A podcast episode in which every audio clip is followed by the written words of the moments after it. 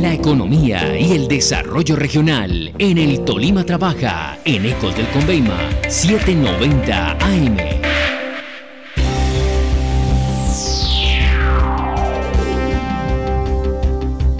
Ecos del Conveima y Ecos Interactiva TV, líderes en eventos de alto impacto regional, realizarán el próximo lunes 14 de febrero el Foro Económico y Empresarial con los candidatos a la Cámara de Representantes por el Tolima.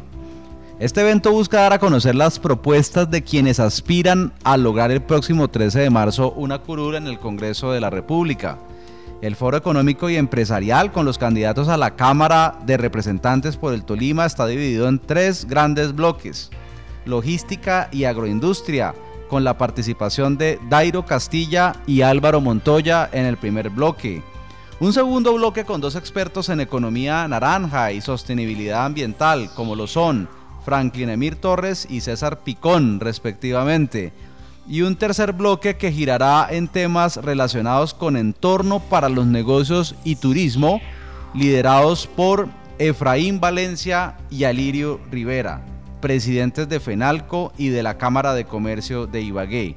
Por eso hemos querido hoy invitar al expresidente de la Cámara de Comercio de Ibagué, Luis Alfredo Huertas, para que nos hable sobre cómo podemos seguir desarrollando el Tolima y también la ciudad musical de Colombia, Ibagué. Su concepto sobre este importante foro, doctor Huertas, buenos días.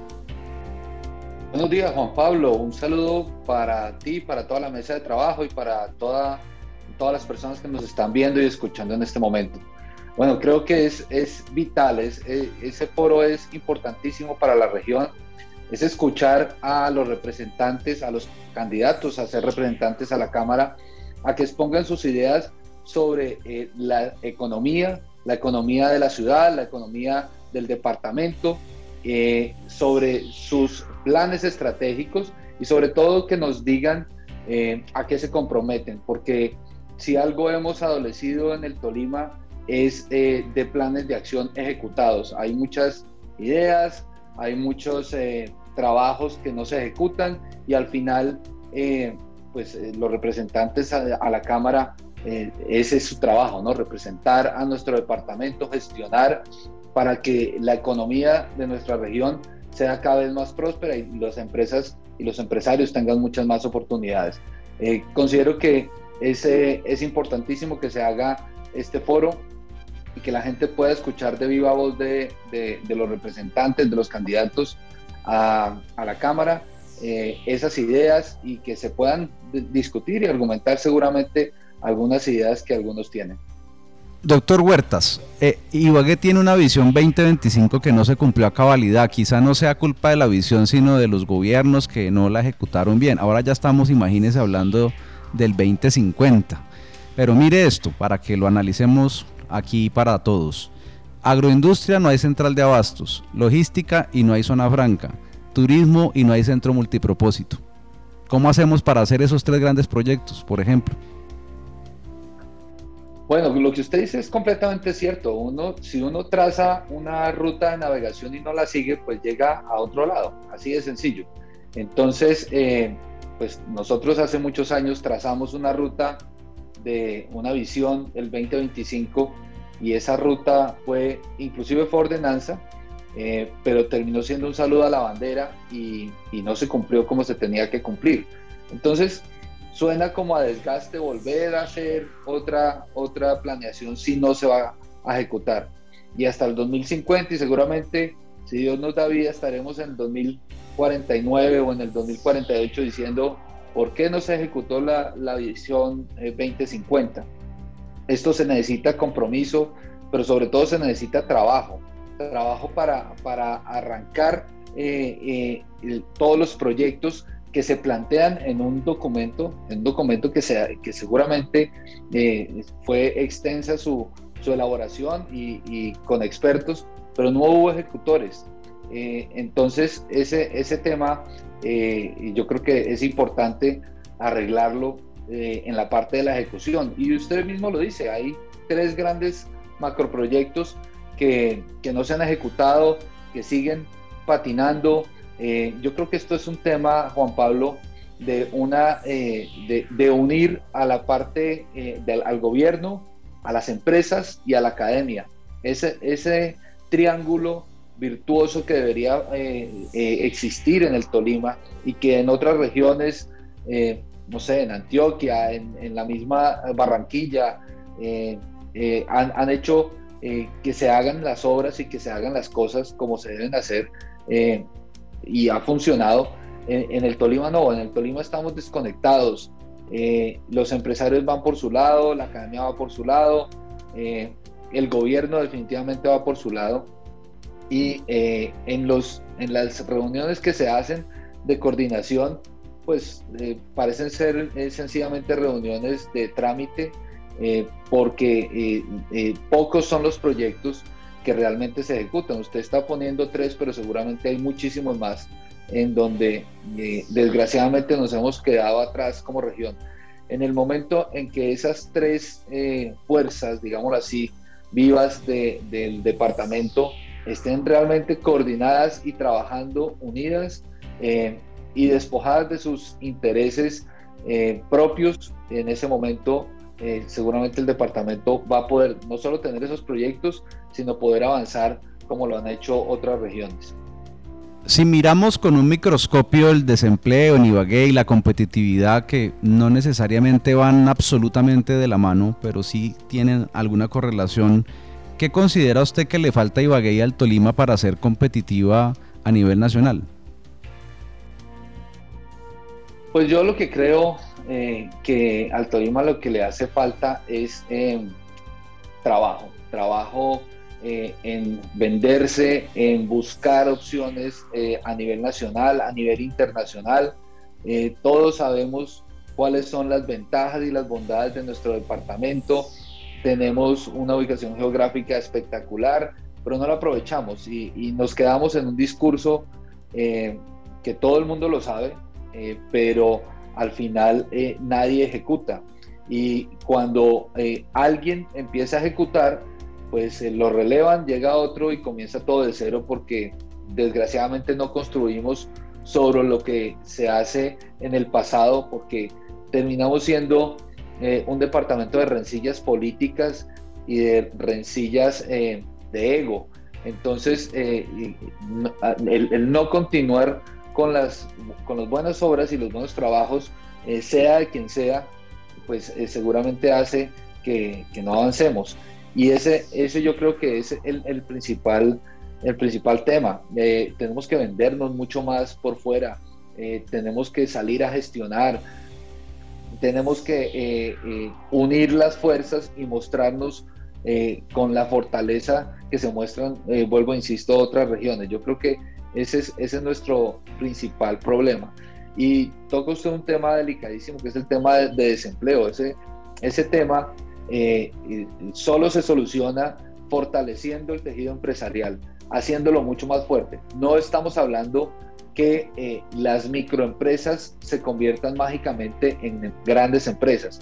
En el país la proporción es similar, digamos que en el Tolima es un poco más grande la proporción de, micros y pequeñas empresas, eh, pero es, es fortaleciendo esas, esas empresas no para que, para que se vuelvan, vuelvo, insisto, grandes empresas, sino para que sean empresas rentables y sean capaces de contratar eh, gente y de generar empleo. Obviamente hay también una tarea importantísima en atraer inversión, en atraer empresas grandes, en donde ahí el porcentaje de las empresas grandes, desgraciadamente en el Tolima sí es muy pequeño, y esas empresas grandes lo que hacen es generar eh, pues eh, grandes cantidades de empleo, pero eso se necesita una coordinación con la academia. Eh, si la academia no prepara gente, no gradúa gente para ese tipo de sectores eh, y sigue graduando gente que no se necesita, pues se nos van a ir del Tolima y el empleo que se genere va a ser de gente que va a llegar de afuera. Entonces no estamos haciendo nada. Por eso creo que la coordinación eh, entre esas tres fuerzas es vital para ese crecimiento de la región. ¿Considera que la región debe seguir trabajando para ser una zona económica social y especial cese con impuesto de renta cero como sucede en Armenia?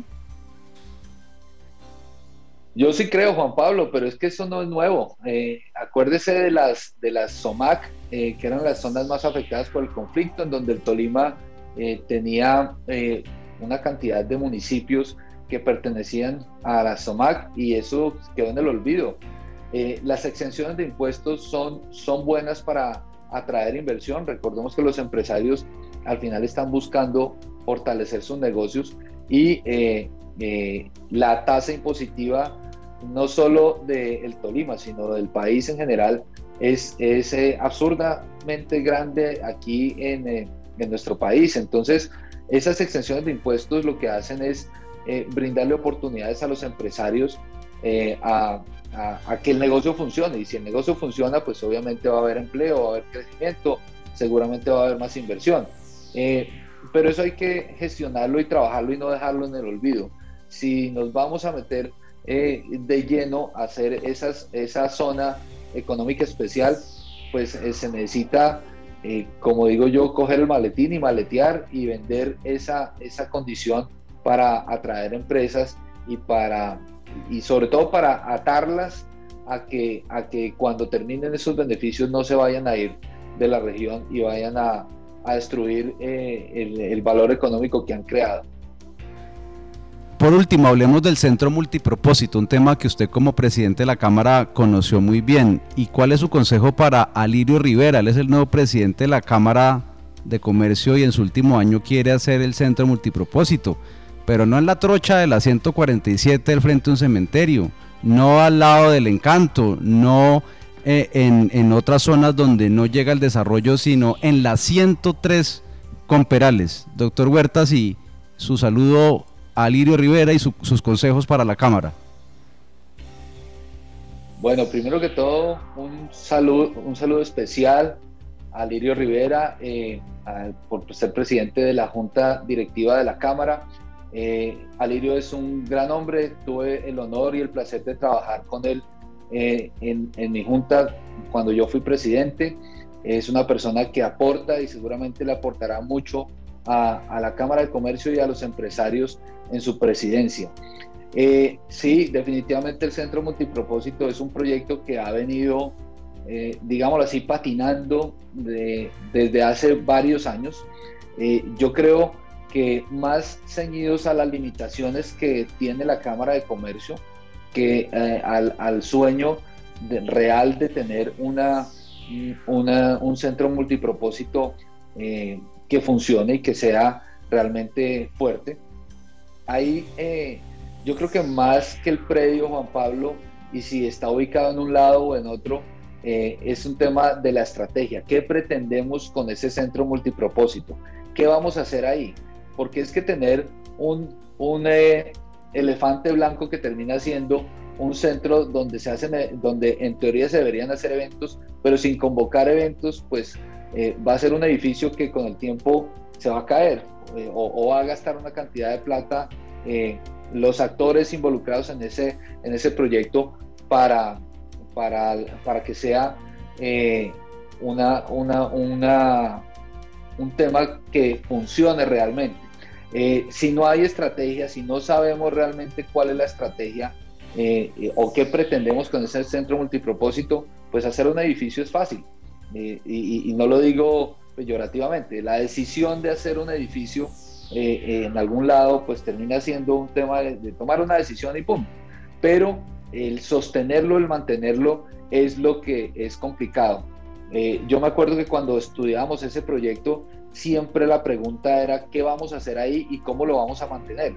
Porque el costo, digamos que uno reúne los recursos y hace el, eh, edificio, pero eh, se necesita que los sectores estén apoderados. Por ejemplo, el sector turismo, eh, que se enfoque en, generar eventos, en, atraer conciertos, en atraer eventos de nivel nacional, en hacer festivales, en centralizar pero si se hace un centro multipropósito y seguimos haciendo los festivales por fuera del centro multipropósito, lo que estamos haciendo es, es, gastar la plata innecesariamente. Entonces, eh, creo que antes de, de, ver un proyecto de construcción, se debería ver un planteamiento estratégico de qué es lo que se quiere y sobre ese planteamiento estratégico definir si se necesita un centro multipropósito gigante, uno pequeño, uno mediano, si es en un lado o en otro.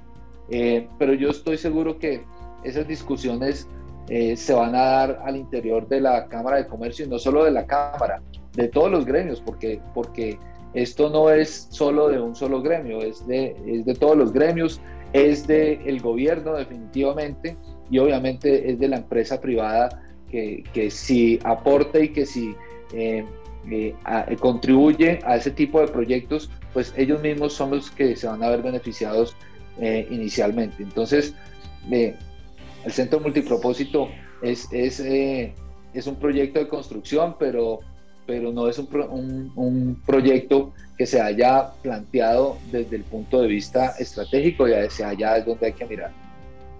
Doctor Luis Alfredo Huertas Pontón, muchas gracias por estar con nosotros en el Tolima Trabaja de Eco Noticias. Usted es muy amable, nos volveremos a ver pronto. Claro que sí, Juan Pablo, un saludo para todos y nos estamos viendo eh, cuando ustedes lo requieran. Un abrazo. 7 y 10, ya vienen las 7 noticias en 90 segundos y el tema del día en Eco Noticias.